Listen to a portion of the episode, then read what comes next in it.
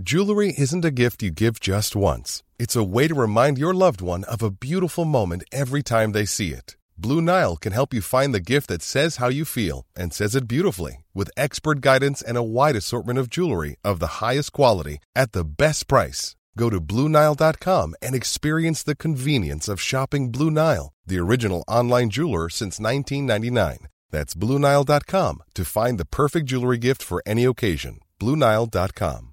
Hi, I'm Daniel, founder of Pretty Litter. Cats and cat owners deserve better than any old fashioned litter. That's why I teamed up with scientists and veterinarians to create Pretty Litter. Its innovative crystal formula has superior odor control and weighs up to 80% less than clay litter. Pretty Litter even monitors health by changing colors to help detect early signs of potential illness. It's the world's smartest kitty litter.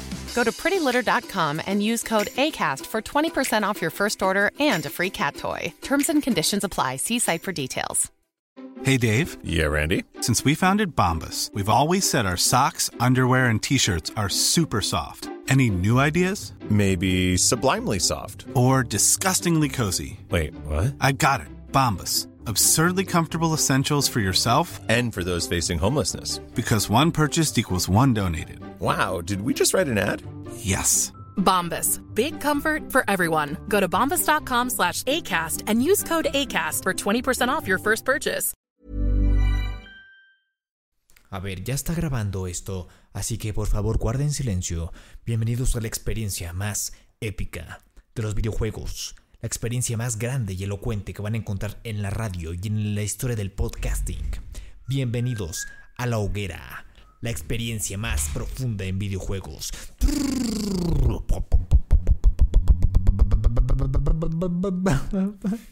La Hoguera.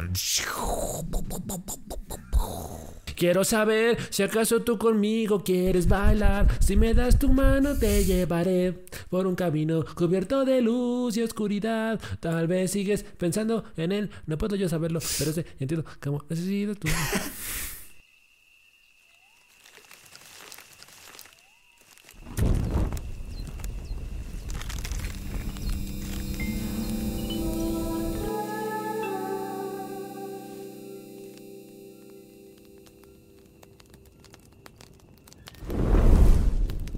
Bienvenidos a La Hoguera, bienvenidos al podcast donde te contamos las historias más curiosas, recónditas e interesantes de tus videojuegos favoritos. Y esta noche estrenamos sección, como de que no, esta noche estrenamos esta bonita sección donde leemos y comentamos todas esas historias y noticias de los últimos 15 días que nos parecieron interesantes, curiosas o bonitas. Y pues vamos a hacer eso, vamos a comentar todo eso, la actualidad. Sí, que es más bien un refrito, ¿no?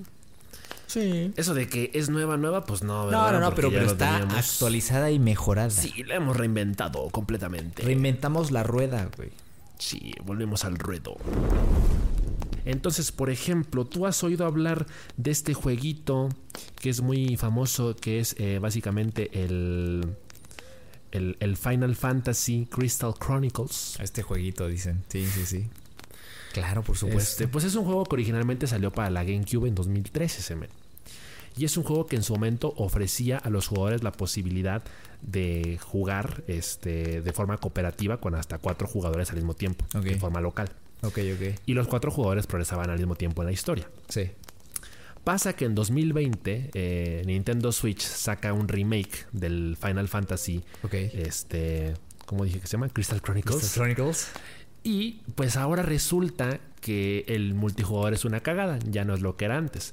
Porque ahora básicamente te ofrece la oportunidad sí de, de jugar en cooperativo, pero es un poco como el modelo de pronto, no sé, de Animal Crossing o de los Sims. Pagar en el online. sentido, ¿eh? De pagar el online y ese pedo. Mm, Bueno, aparte, aparte de pagar el online, a lo que me refiero es eh, esta parte en donde no hay un progreso este paralelo para todos los jugadores, Ah, ok. ok. sino que es como de eh, cada quien juega en su en su partida Sí. y realmente no hay un progreso este para todos. Sí. Eh, o sea, por ejemplo, en, en este caso se, se describía específicamente el, el tema de que para todos ir al corriente, cada quien tiene que poder jugar el nivel por separado para ir así como al mismo tiempo, ¿no? Ajá. Entonces, este, este grupo de, ¿cómo se llama? De, de- de influencers o de creadores de contenido, este, dijeron, ¿sabes qué?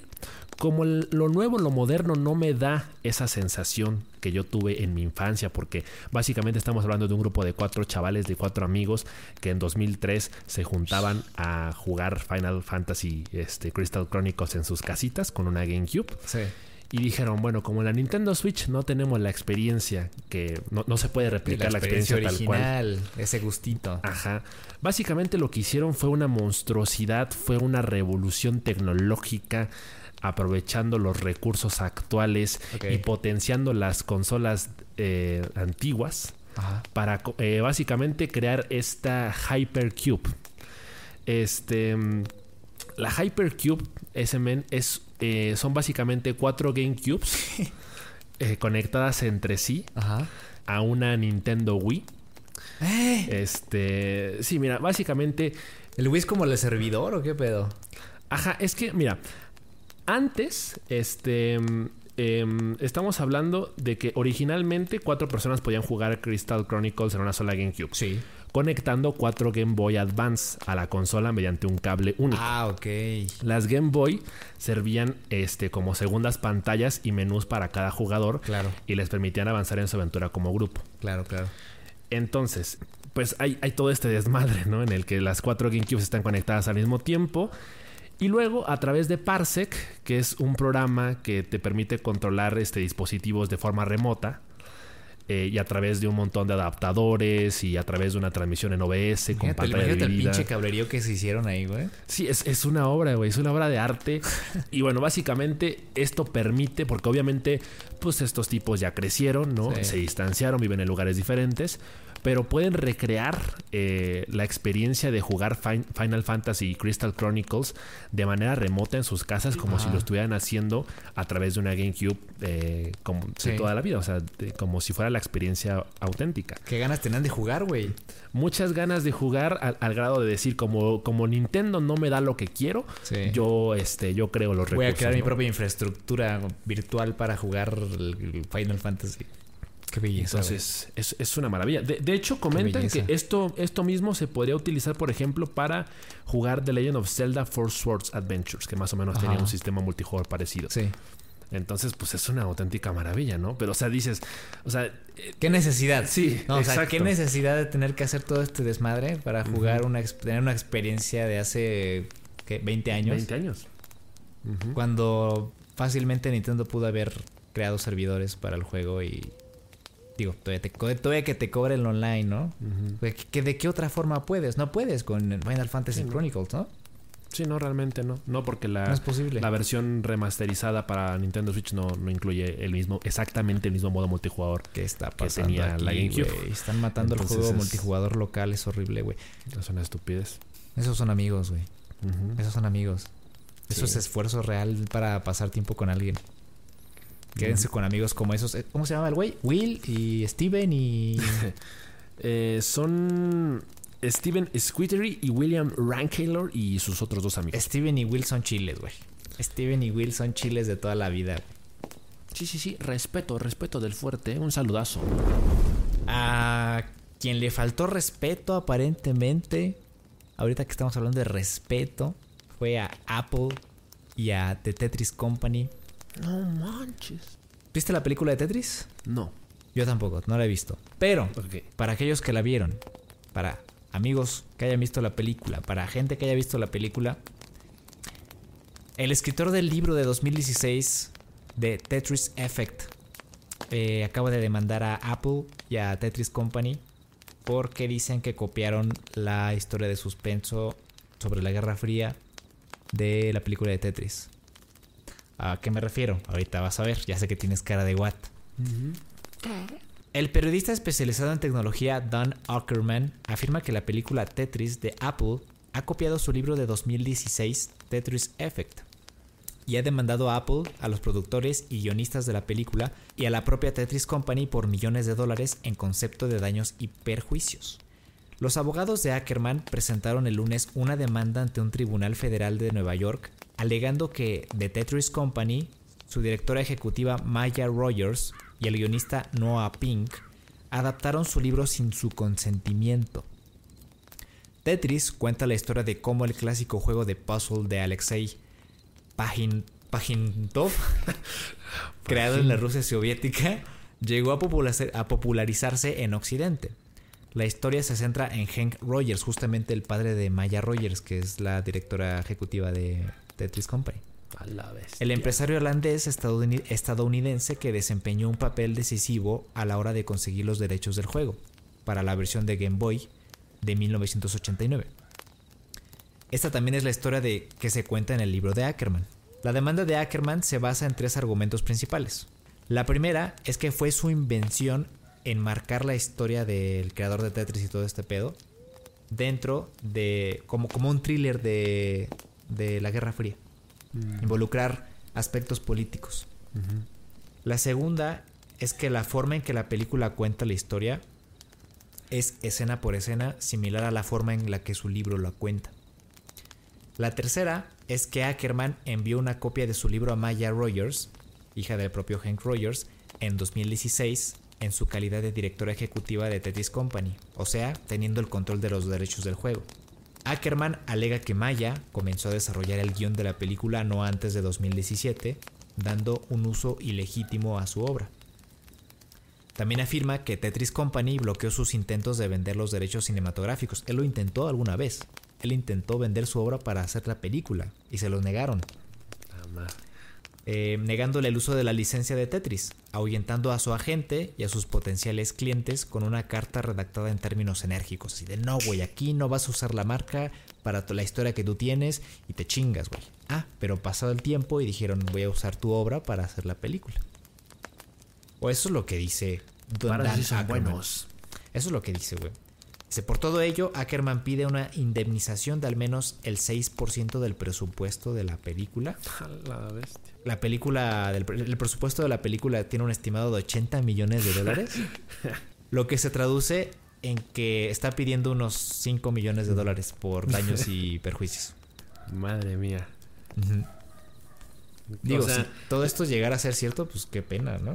O sea, estamos, hablando que Apple se intentó lavar las manos diciendo, no, pues es que la historia ahí está. O sea, Ajá, es como de no puedo cambiar la historia porque la historia de Tetris es esta. ajá. Pero independientemente de eso, hay, hay pruebas de que la película siguió la estructura del libro que escribió este güey. Ajá, es, es como si yo dijera, voy a adaptar la vida del S-Men, pero basado en lo que yo he visto. Ajá. Pero aparte resulta que hay una biografía. Una autobiografía que yo escribí, ¿no? Ajá, y de pronto en la película hay mucho de. O sea, se nota que hay mucho del libro por la narrativa, a la mejor, o por la Sí, descripción de las escenas. Exacto. Y, ahí es donde dicen, ah, caray. Ajá, ahí es donde no le cuadra. Que Ok. te- ah, incluyó en, en la demanda, incluyó este, los timestamps de la película y las descripciones de su libro para que no hubiera como de que, pues no, pero mira, aquí están las pruebas. No, pues no se vale, güey. Sí, sí, No es cierto vale. de todo esto, no se vale y está cabrón. Porque le- de primera instancia le dijeron, no vamos a adaptar tu, tu libro de pendejo. Y después, lo mandaron a la verga y luego a sus no lo vas a adaptar tú, güey, lo voy a adaptar yo, Ajá. cabrón. Si tú no te llevas el crédito. ¿Por qué tú no inventaste, tú no inventaste el Tetris? Tú no inventaste Tetris, lo inventó, la, el- lo inventó este cabrón, el Pajanovich, y el padre de Maya, que es la directora ejecutiva de Tetris. Te chingas. Chale. No, pues sí. Esas sí son ratas, ¿eh? Sí.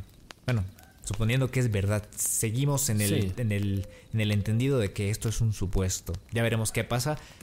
Eh, Polygon confirmó que iba a buscar una entrevista con Dan Ackerman para pedirle más información. Lo iban a entrevistar para ver qué pedo, para tratar de aclarar este pedo. Que claro, esto se va a aclarar en un juicio y pues si llegamos a saber algo lo vamos a estar comentando aquí. Pues sí, ojalá que, ojalá que todo se resuelva a favor de quien tenga la razón.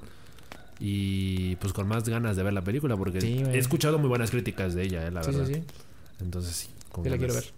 La quiero ver. A ver qué tal. de verla, ese. Y bueno, hablando también de ratas. Tú sabes que nosotros como jugadores hemos experimentado de forma negativa esta experiencia de encontrarnos a mucha gente indeseable Sí. en un montón de juegos, ¿no? Este, los denominados eh, trolls, eh, haters, etcétera. Gente, gente de mierda. güey. Sí, gente indeseable, ¿no? Entonces, pues obviamente en el último par de años se ha abierto esta conversación sobre qué medidas deberían tomar los juegos, las eh, distribuidoras, las desarrolladoras para eh, tratar de minimizar eh, la presencia de estas personas Sí. en comunidades en línea, ¿no? Entonces, básicamente, Microsoft, Microsoft, Microsoft. Microsoft. Sí, güey, Minecraft, güey. Minecraft. Microsoft anunció la introducción de un nuevo sistema de sanciones con strikes para añadir una mayor transparencia a sus sistemas de seguridad. ok. Em, básicamente lo que ellos están estableciendo en este momento es que hacer trampas o usar lenguaje soez supone un strike Ya no dentro puedo de su pinche plataforma. pendejo. Sí, no, ya no le puedes decir pinche manco uno contra uno, ver, pero- GG no team. Pero si lo hago con gente de mi círculo social. Mm, es, es que el- la nota está así, ¿no? Pero eh, yo también, o sea, quisiera terminar de leerla y luego comentarla, porque también tengo mis dudas, porque también me parece ahí que quedan muchas este, incertidumbres, que quedan más dudas que respuestas. sí, así como vacíos legales, ¿no? Que es como de Sí. qué se puede hacer y qué no se puede hacer, güey. Ojo, eh, pongan atención. Sí, sí, sí. O sea, para empezar, trampas o lenguaje soez es un strike. Ok, Acoso o lenguaje sexual inapropiado son dos strikes. ok. Y el discurso de odio es el más grave, con tres strikes. Entonces, eh, la cosa funciona de la siguiente manera. Tras obtener dos strikes, los usuarios recibirán una suspensión de un día. Cuatro strikes supondrán una suspensión de una semana. Y el número límite son ocho strikes, los cuales eh, equivalen a una suspensión de un año. Estos strikes se mantienen en el registro de los jugadores durante seis meses. Ajá. Estas suspensiones limitarán el acceso a funciones sociales de Xbox como el multijugador, la mensajería, las parties o el chat. Estar suspendido en cualquier caso permitirá seguir jugando a los jugadores single player o usar el contenido comprado. Sí. Eh, los jugadores podrán consultar en todo momento su historial de sanciones, incluyendo el impacto que tienen los strikes. Además, los padres podrán ver el historial de sus hijos. Y pendejo. Entonces, justamente, ahí es donde entran las dudas. Sí. De que, ok, tú ya estás tratando de mediar la situación, pero ¿a través de qué? ¿A través de los reportes de los usuarios? ¿O a través de tener un bot, de tener una IA o de tener a alguien que esté ahí todo el tiempo viendo las partidas, ¿no? Lo está cabrón. Por- porque te digo, el, el contexto es lo más importante dentro de este tipo de situaciones. Si estamos entre amigos y nos estamos mentando a la madre y est- eh, te estoy diciendo de, ah, te voy a coger, güey, o lo que sea. O sea, si, est- si estamos rompiendo las tres reglas al mismo tiempo, pero entre amigos realmente las estamos rompiendo, o sea, Exacto. cualquiera pensaría que no Sí. porque es nuestro es nuestra convivencia. Pero al final de cuentas lo que Xbox no quiere, en este caso bueno Microsoft, es que esta gente eh, que potencialmente son agresores, Sí. pues arruina la experiencia de otras personas. Yo quiero, yo quiero creer, yo quiero entender que sí es a través de denuncia dentro del, del juego, ¿no? Porque sería un desastre total. O sea, todos, to- en, en todos lados, entre amigos, pues sí terminas tirando alguna que otra palabrota o terminas ofendiendo a alguien de forma. No es sano ofender a nadie, güey, pero. Pero entre amigos se entienden, ¿no? Ahora sí que entre simios se entienden y, y no hay ningún problema. Y si, hay- y si llega a haber una, una herramienta automatizada para eh, bloquear ese tipo de comentarios o ese tipo de acciones, ahí hay un problema. Pero yo quiero creer que son lo suficientemente inteligentes como para establecer que sea a través de las propias denuncias in-game y que ahora sí el tema de que tú cometas una infracción dentro de un videojuego online tenga efecto directo con tu cuenta. Y no tanto en el juego que estás jugando. Ajá, y fíjate, esa es una de las otras de las dudas que ahí me surgen. Este, las sanciones van directamente con tu cuenta o con tu dirección IP. Porque es muy fácil También. que si de pronto ya tengo eh, mis ocho strikes, multicuentas, pues me ¿no? creo otra cuenta para seguir jugando y para seguir chingando. Entonces, Pero eh, si, si la cosa es chingar, ¿no? Sí, sí, porque hay, hay mucha, o sea, hay mucha gente a la que le resulta muy fácil por el tema, precisamente, o sea, en primer lugar, de que no suelen haber muchas sanciones, de que no suelen haber este, muchas, eh, ¿cómo se llama? Eh, bueno, efectos negativos de portarse así, ¿no? Sí. Y en segundo lugar, pues está el tema de que se esconden en el, en el anonimato. Anonimato. Entonces, eh, si en este caso la dirección IP es algo público para el servidor o para el, eh, la plataforma, pues entonces ya no es tan fácil como me creo otra cuenta y, y sigo Sí, chingando, ¿no? Ya no, ya no. Porque pues también aplicas la de, ah, pues esta es mi cuenta para flamear y esta es mi cuenta para portarme bien. Sí. Entonces, este, lo que obviamente, lo ideal es que si tú eres ese tipo de jugador, no deberías jugar así te crees cabrón. 20.000 cuentas distintas, desde mi punto de vista. Sí, sí, sí. Pero claro. ahí es donde quedan estas, estos vacíos legales de, de, bueno, es contra el usuario, contra la IP, contra la consola, Sí. eh, cómo funciona específicamente el caso. En este, o sea, quiero creer que es un poquito más blandita la cosa en el sentido de que es directamente contra el usuario, no tan no es tan extenso como contra la, I- Sí. contra la IP, pero es el tipo de cositas que habría que, ojalá que haya una sesión de retroalimentación en donde esos comentarios les, les lleguen a las personas correctas para decir, oye, pues es que es muy fácil realmente crearte otras cuentas, Sí, otra un- cuenta de, de Microsoft que, o lo haya, que que sea. haya un frequent ask questions, ¿no? De los usuarios para que aclaren todo ese, todo ese desmadre. Probablemente lo haya, probablemente lo haya. Eh, habría que contar un poquito más para, para saber cuáles son los límites de ese sistema de, de moderación. no, no hay exactitud ¿no? A, a la hora de identificar. Porque, o sea, nosotros, por ejemplo, durante un tiempo fuimos de forma extraoficial y de forma au- autogestionada la policía del Valorant, ¿no? Entonces nosotros aplicábamos la de este güey se va, este güey se quedó FK, reportado. Reportado, este güey este, no, no está siendo grosero, pero de pronto hay mucho ruido en su... en su- en- o sea, se escucha la pinche lavadora y el perro ladrando y, y el güey está gritando y está cantando entre partidas o te distrae mientras estás eh, apuntando lo que sea, Sí. reportado. ¿no? Entonces, bueno, eh, también está el tema de que si- te reportan automáticamente ya es un strike en el caso de Microsoft o tiene alguien que directamente verlo por cuenta propia para analizar la situación y, y entonces este, deliberar, ¿no? Sí. Eh, porque pues obviamente uno lo que ya quiere es ya ver en qué se traduce, ¿no? Porque tú te encuentras esta gente en Valorant, en Fortnite, en cualquier juego. Y hemos tenido la fortuna, entre muchas comillas, de que nos encontramos a esta persona indeseable y no nos lo volvemos a encontrar nunca. Eh, pero no sabemos si es porque el matchmaking así Ajá. lo quiso o porque literalmente sí lo lo, banearon, banearon. Lo ¿no? banearon ¿no? O Sí, sea, a mí me encantaría que me dijeran, "Es- tal usuario fue baneado. Ajá. Porque en, en Valorant, por ejemplo, nada más te dicen, eh, la sanción fue ejecutada. O sea, una, una- una- una sanción de las 100 que mandaste fue ejecutada, pero no te dicen quién, ¿no? Es como de, pues, si, si hizo algo malo, si hizo algo mal, pues déjame su nombre de usuario, ¿no? Para saber si fue el mierda ese que andaba eh, diciendo cosas eh, transfóbicas o estaba aumentando madres o no sé, ¿no? Sí, sí, expónganlo, expónganlo. Exponerlo porque pues, esa es una persona que, que, que hizo algo mal. O sea, no, no es como que le vayamos a aplaudir todos, ¿no? Y así uno tiene un poquito más de tranquilidad de que las, las, las cosas importantes, esa- esas cosas importantes que ocurren dentro del juego y que afectan a los jugadores, pues están atendidas realmente, ¿no?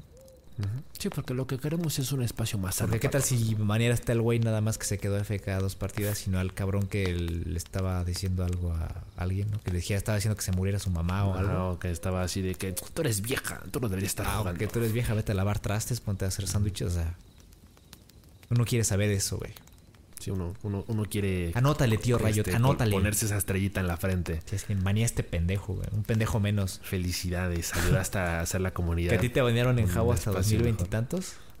¿Por nada? ¿O qué? No creo que hiciste, güey. Eh, fue una estupidez, este... X. Sí, una estupidez. X. Eh, pero e- eso me, recu- me recuerda, to- todo esto me recuerda, por ejemplo, a hace poquito con el tema del review bombing. No me recuerdo, no recuerdo si era en Steam o en Epic, Mm, Sí. pero este tema En de Epic. ya no, ajá, en- en Epic, ya no permitir que cualquiera deje su reseña del juego, sino que de pronto el juego o la plataforma este, le envía encuestas a usuarios al azar, Al azar. O en todo caso selecciona a aquellos que tienen más horas registradas en el juego, Exacto. para que las reseñas sean más Sean honestas. más sean honestas. más, Eso está este, muy bien. Eso está muy bien. entonces, ya- sí. Eh, Aunque en Steam sí llegan a ser muy honestos los jugadores. Yo siento que en Steam puedes confiarte del- de, lo- de los comentarios y cosas de los, de, las, de, la- de los usuarios. Pero sí hay veces en las que mm, odiar un juego o odiar una actitud de un videojuego se hace popular. Y pues hasta a Steam le toca, ¿no? Ojalá que este nuevo sistema de strikes de Microsoft ayude a, a crear una comunidad más, más sana. Sí. Eh, o que por lo menos, o sea, bueno, obviamente la finalidad es esa, ¿no? Pero eh, no es el tema de que la gente desaparezca por completo, No, sino no, simplemente sencillamente ahora con, la, con el conocimiento de causa de que si te portas mal te pueden suspender la cuenta, Sí. pues ya te portas mejor, ¿no? Ya, que se moderen un poquito. Le bajen tres rayitas. Sí, mínimo que el hecho de ya sentirse observados ya ayude a, que Ay. se comporten un poquito Ay. mejor. Sí. Ya es todo, ¿no? Ya es toda. Es toda, güey. Ya es Ya toda. toda, güey. Estas son las notas que rescatamos de estas últimas dos semanas. Eh, espero que le hayan disfrutado, espero que le hayan gozado. Eh, espero que hayan aprendido algo, que se hayan informado. Y pues nada, ya nos estamos viendo entonces la siguiente semana con otro episodio más aquí en La Hoguera. Eh, recuerden que somos un proyecto independiente. Patreon.com barra La Hoguera Podcast para más información. Les agradecemos su apoyo y sus moneditas. Y pues nos estaremos viendo entonces la siguiente semana. Tomen agüita, descansen, cuídense mucho. Y adiós. Bye.